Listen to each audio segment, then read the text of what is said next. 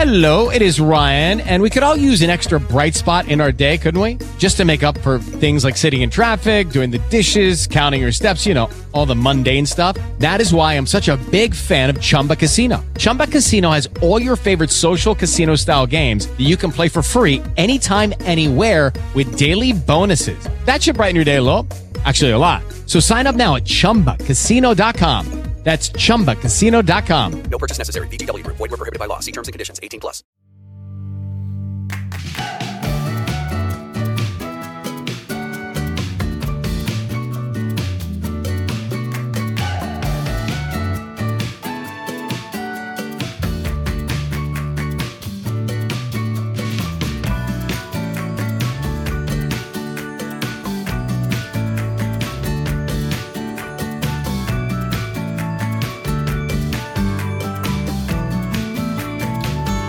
Bienvenido al capítulo 19 de Eureka, un podcast de Emilcar FM sobre innovación, productos y curiosidades sobre los mismos.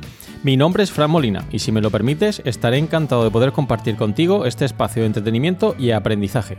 En este podcast quincenal vamos a disfrutar de muchos productos innovadores. Analizaremos el éxito de alguno de ellos y, por qué no, el fracaso de aquellos que las compañías han tratado de enterrar. Te mostraré algunos conceptos claves de la innovación y la creatividad de manera amigable. Entrevistaremos expertos en el campo de la innovación que con sus empresas han conseguido crearse un hueco en el mercado. Y además, rendiremos tributo a aquellos inventores que un día pensaron en hacer algo que cambiaría la forma de pensar de la gente. Si te pica la curiosidad, Eureka es tu podcast. ¿Deseas saber más? Eureka. Hola, ¿qué tal? Ya estamos en este capítulo 19 de Eureka, vuestro podcast sobre innovación y nuevos productos de la red de Milcar FM. Y como siempre esta semana, ya sabéis, empezamos hablando de noticias y eventos relacionados con la innovación que he sacado de diferentes medios para comentarlos con vosotros y saber también vuestra impresión. Espero que disfrutarais del tema que tratamos en el anterior capítulo, en el capítulo 18, que hablamos del juego de mesa Los Colonos de Catán o Catán. Es un juego de mesa, como dije, muy divertido, entretenido y que además puede favorecer el aprendizaje de algunos conceptos, como vimos en el capítulo, de negociación comercial. ¿Y qué tema vamos a tratar hoy en el capítulo de Eureka? Pues bueno, el producto que voy a tratar hoy, que quiero hablar con vosotros, es el Walkie Talkie. Es un producto que eh, los más antiguos del lugar quizá hayan utilizado bastante cuando eran más jóvenes y alguno quizá lo utilicéis hoy en día en vuestro eh, entorno laboral. Es un dispositivo que, como veréis, permite la comunicación a distancia no simultánea. Veréis que es el precursor de lo que hoy en día es el teléfono móvil, que casi todos llevaremos en el bolsillo. Pero bueno, no me quiero adelantar, vamos a hablar un poquito primero de las noticias y luego ya del eh, walkie-talkie. Y como siempre vamos a comentar algunos conceptos claves sobre la innovación relacionados con este producto y que esta semana van a ser la canibalización de productos. Y tranquilos que no nos hemos vuelto locos aquí en Eureka, no nos comemos a nadie, pero el concepto de canibalización de productos nos viene muy bien para tratarlo en relación al eh, walkie-talkie, como decía antes, otros productos que surgieron de ese concepto original, como son el teléfono móvil. Pero bueno, antes de eso, ya digo, vamos a empezar con las noticias. Eh, quisiera también, antes de empezar también con las noticias, avanzaros algunas novedades que vamos a tener en Eureka. Aquellos eh, seguidores fieles a Eureka que estén dejando sus reseñas en iTunes, etcétera, van a participar en un sorteo muy interesante. Eh, iré poco a poco desvelando la información para generar esa expectativa. Preanuncio, ya sabéis, lo vimos también aquí en Eureka. Así que aquellos que queráis participar en ese sorteo, que como digo va a ser bastante interesante, tenéis que poner vuestras reseñas en iTunes y seguir bueno, las indicaciones que os daré en su momento para poder adquirir ese, ese producto. Bien, pero empezamos con las noticias. Os he sacado hoy eh, cuatro noticias. Cuatro noticias que además algunas de ellas están muy relacionadas con el tema que tratamos hoy aquí, que es el walkie-talkie. La primera noticia me ha chocado bastante. Eh, lleva por título IKEA retira su bicicleta eslada por un fallo en la correa de transmisión. Bueno, no sabía que IKEA también vendía bicicletas. Ya hemos hablado aquí en alguna ocasión también de los productos de eh, IKEA o IKEA. Y bueno, pues la verdad es que IKEA vende de todo. También ahora parece que vende bicicletas. Em, la diversificación de los productos de esta empresa no tiene fin, como diría David Sassi en nuestro podcast Perspectiva de Milcar FM. Y en este caso, pues lo que nos viene a decir la noticia es que ha retirado del mercado esa bicicleta, es Lada. y además, no solo la bicicleta, sino todos sus accesorios. Perdón. Eh, bien, es una bicicleta que se ha comercializado en bastantes países. En concreto, la noticia nos indican que un total de 26 desde agosto de 2016.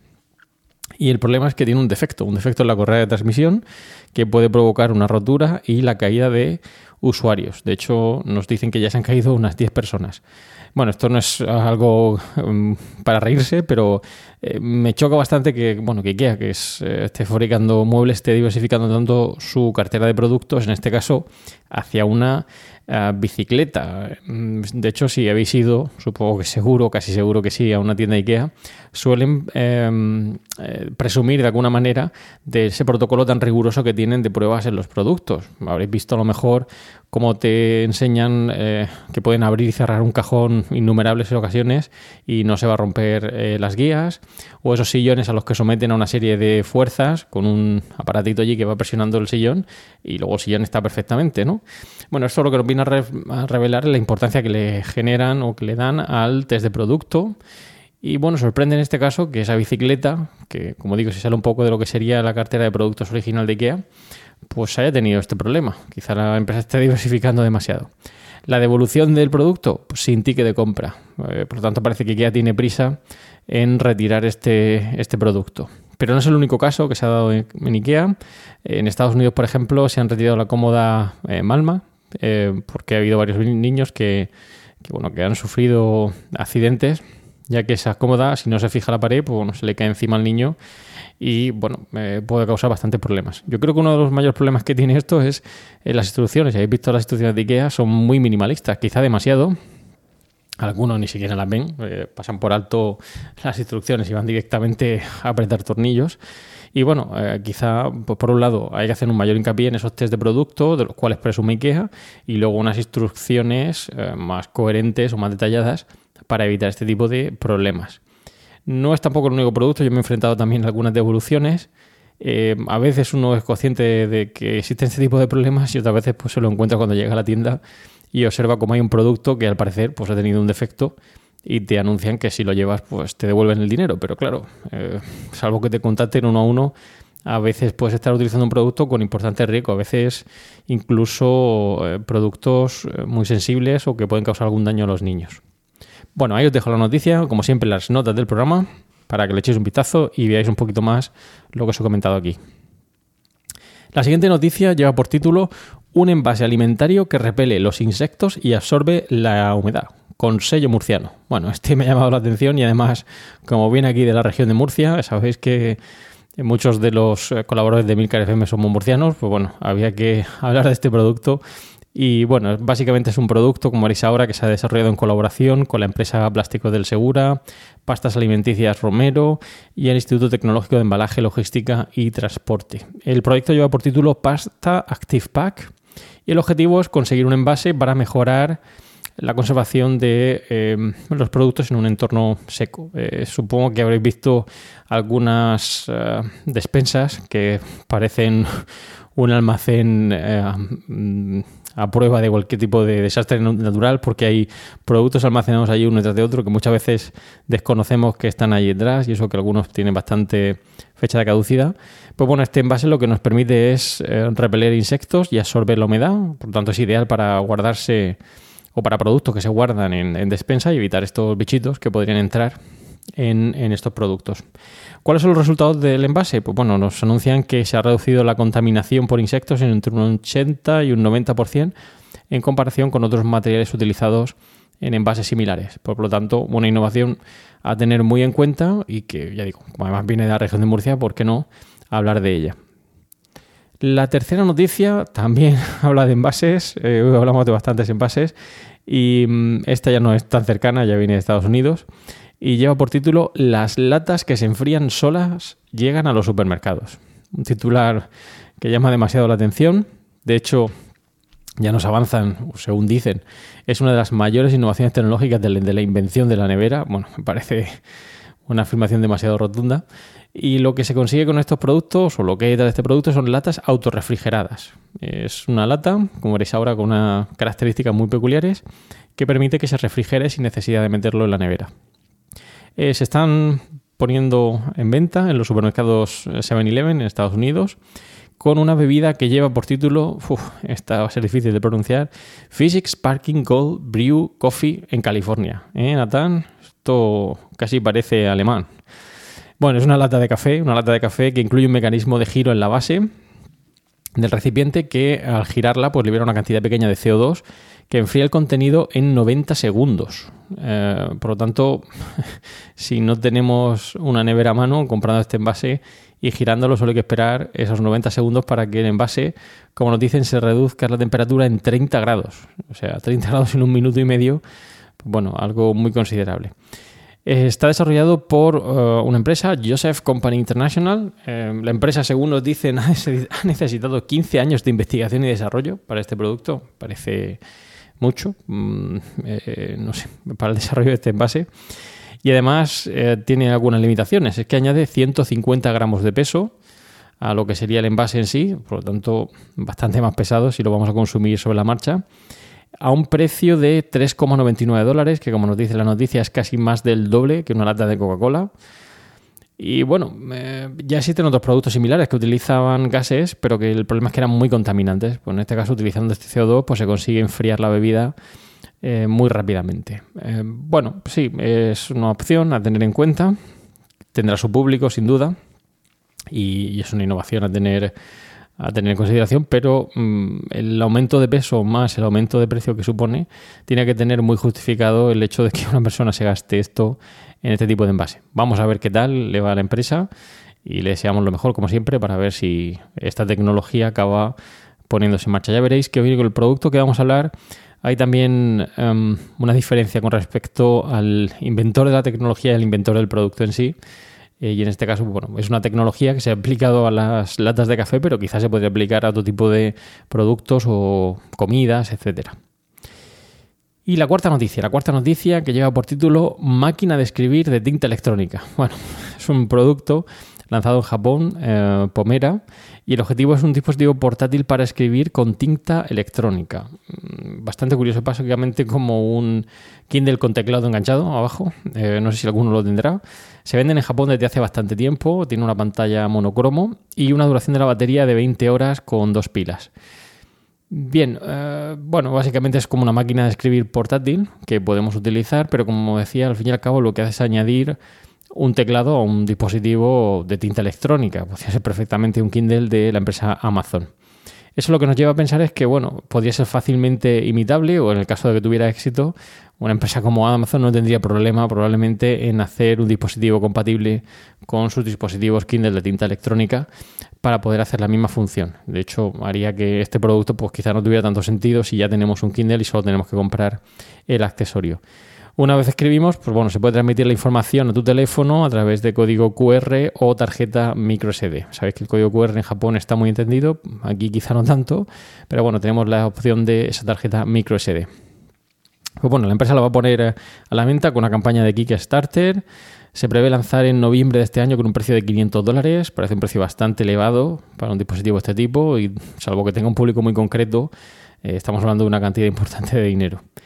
Eh, realmente la empresa yo creo que tiene capacidad de sobra para venderlo y está por campaña de Kickstarter, casi parece más una prueba de test de mercado para ver la aceptación que puede tener este producto entre el público y ver si realmente interesa eh, venderlo a gran escala y no solo eh, limitarlo a ese mercado japonés que os comentaba al principio.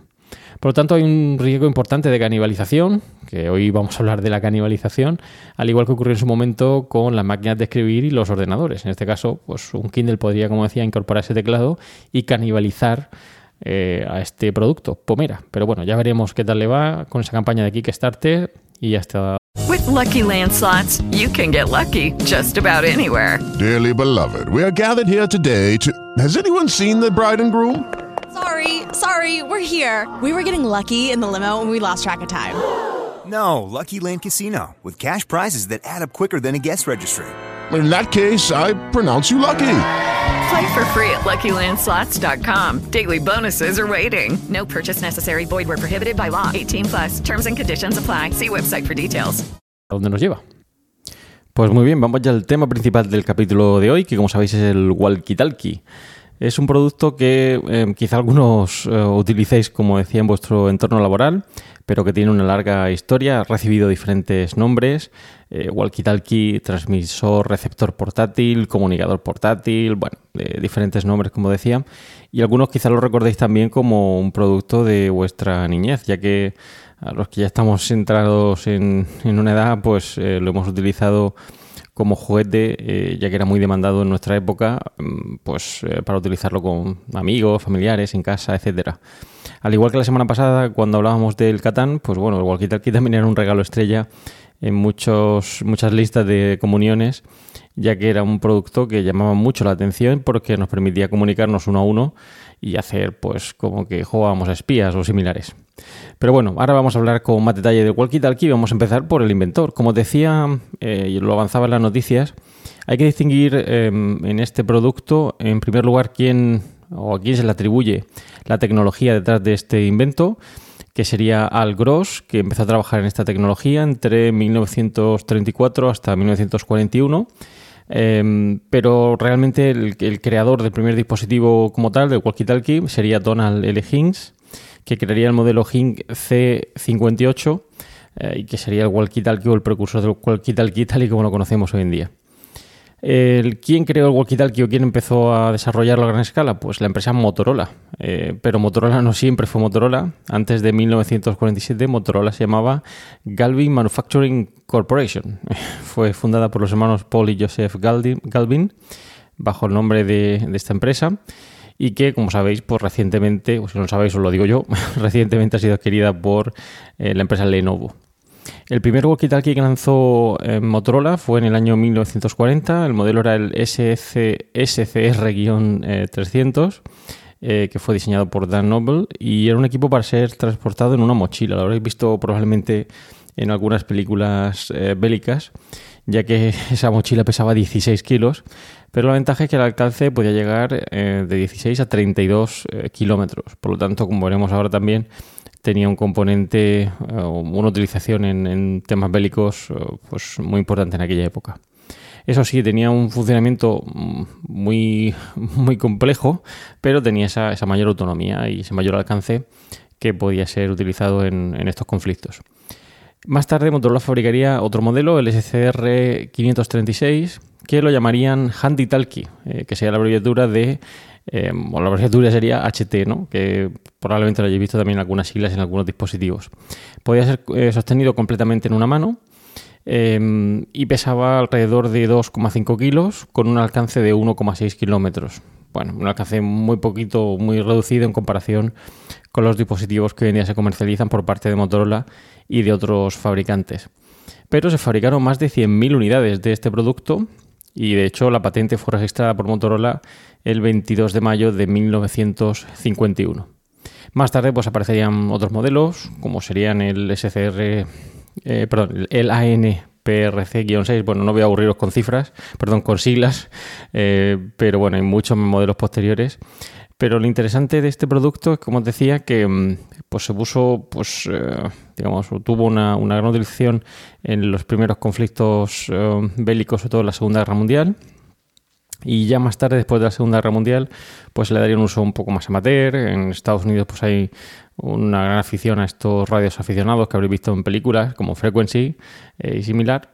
Y hoy en día pues se utiliza mucho también en, en muchos eh, sectores, eh, policial, bomberos, empresas, etcétera. Pero también como juguete, como decía, pues algunos lo hemos utilizado como juguete, algunos de los primeros walkie-talkie incluso incluían un sistema de código Morse de aquella manera que prometía, prometía de alguna manera eh, codificar los mensajes que nos enviábamos o hacer como que, hacíamos de espías, ¿vale? Bueno, ¿cómo funciona? ¿Cómo funciona Walkie Bueno, no voy a entrar en muchos detalles, yo no soy ingeniero, pero simplemente diré que funciona con un sistema de válvulas termoiónicas. Pero sí que me interesa destacar un tema fundamental y es el hecho de que incluye un canal que se denomina Half Duplex, donde solo una radio transmite a la vez, aunque cualquier número puede escuchar. Esto es muy interesante ya que un, uno, uno, de los walkie-talkies actúa como emisor y el resto, si es que hay más de uno, pueden actuar como receptores. Y además incluye un botón, Push to Talk, o con sus siglas PTT, que haría que inicie esa, esa transmisión. Em, de hecho, ese botón Push to Talk eh, llegó a estar en, en algunos eh, teléfonos móviles, como el mítico N95. El funcionamiento, pues nada, pulsamos el botón, emitimos o grabamos el mensaje y le llega a todos los receptores que estén bajo el mismo canal de ese walkie-talkie.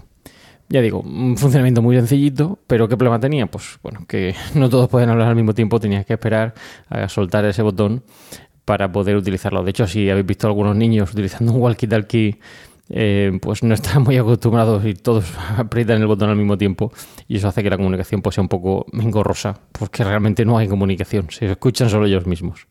Pero bueno, lo interesante de este producto es que eh, fue el precursor de lo que hoy en día todos o casi todos llevaremos en el bolsillo, que es el teléfono móvil. Motorola fue pionera en este campo desarrollando ese walkie-talkie pero la ventaja del teléfono móvil es que sí que permite esa comunicación bidireccional, no hace falta ese botón eh, push to talk y realmente pues sí que nos da esa comunicación y movilidad que demandamos hoy en día para poder comunicarnos en cualquier momento. Y también, esto es novedad, pero bueno, eh, la autonomía y el, y el alcance pues es mucho mayor. ¿no? no solo nos limitamos ya a esos 32 kilómetros de los primeros modelos de Motorola, sino que en este caso podemos estar en diferentes países y por medio de estas antenas, pues eh, comunicarnos sin ningún tipo de problema, cosa que el walkie-talkie pues sí tenía esa limitación. Pero bueno, un producto muy interesante, ya digo, precursor de lo que hoy en día es el teléfono móvil y si atendéis a sus siglas, eh, walkie-talkie, eh, mandar y comunicarnos, igual que el Wallman que hemos hablado aquí, pues bueno, venía a recoger esa necesidad latente que existía en el mercado de un dispositivo que permitiera comunicarse en tiempo real en unas determinadas distancias, de, eso, de 10, 12, 15, 30 kilómetros. Eh, bueno, eh, hay películas que han hablado de este o que han utilizado este producto. Eh, yo voy a destacar una de ellas que sería Wind Talkers, que creo que aquí en España se tradujo como Códigos de Guerra.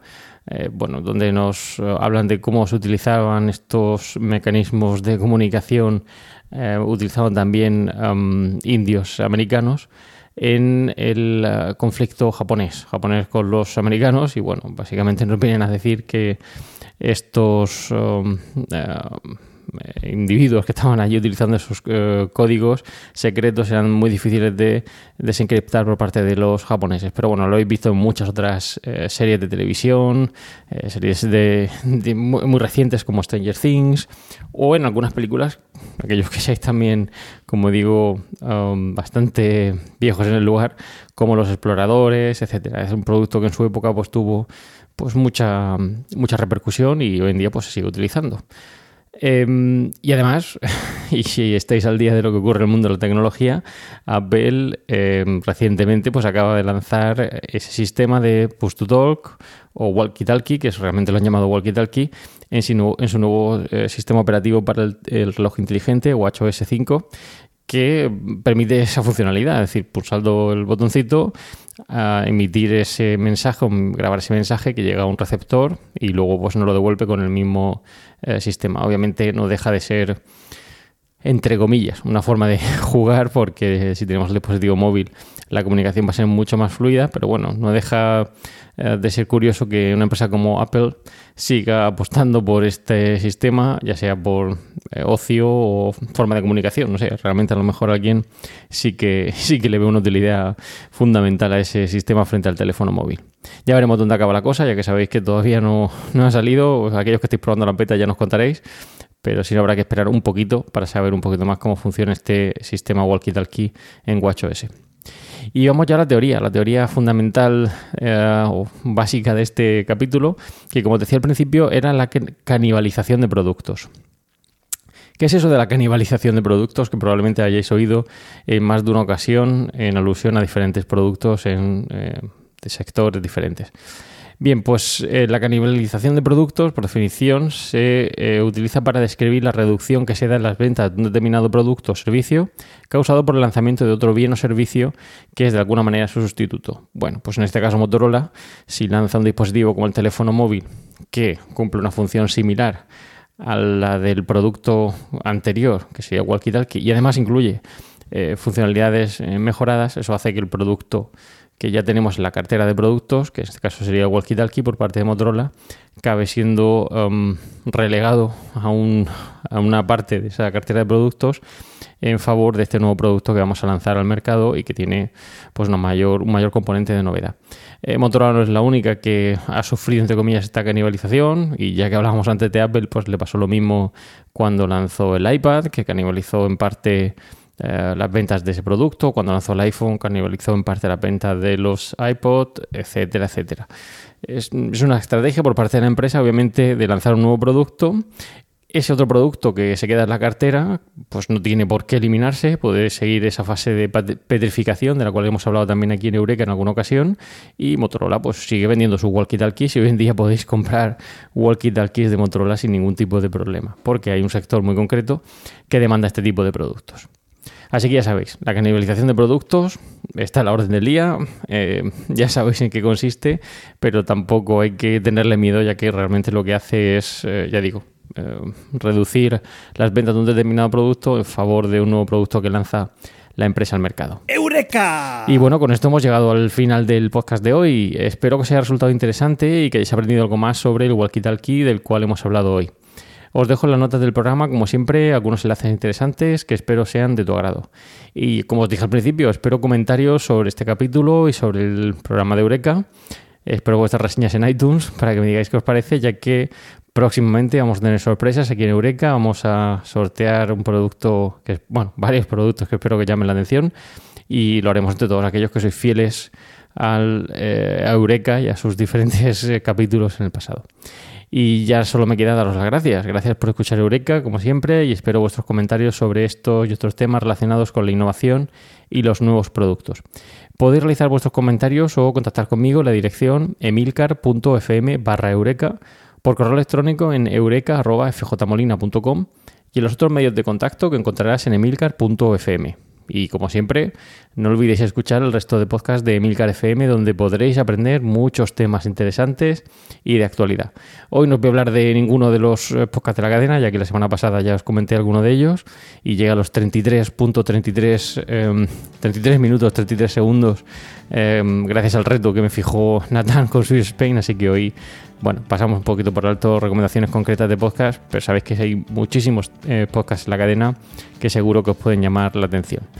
Y nosotros ya sabéis, terminamos como siempre con una frase célebre, que en este caso va a ser una frase enunciada por Charles Darwin, que dice así, he llamado a este principio por el cual cada pequeña variación, si útil, es preservada con el término de selección natural.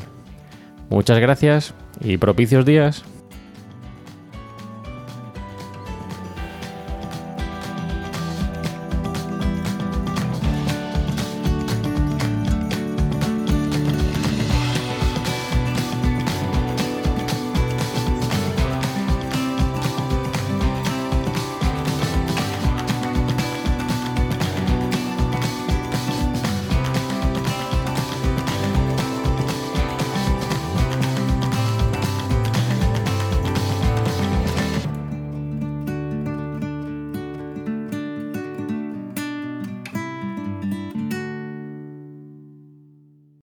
Lucky Land Casino asking people what's the weirdest place you've gotten lucky? Lucky? In line at the deli, I guess? Aha, in my dentist's office.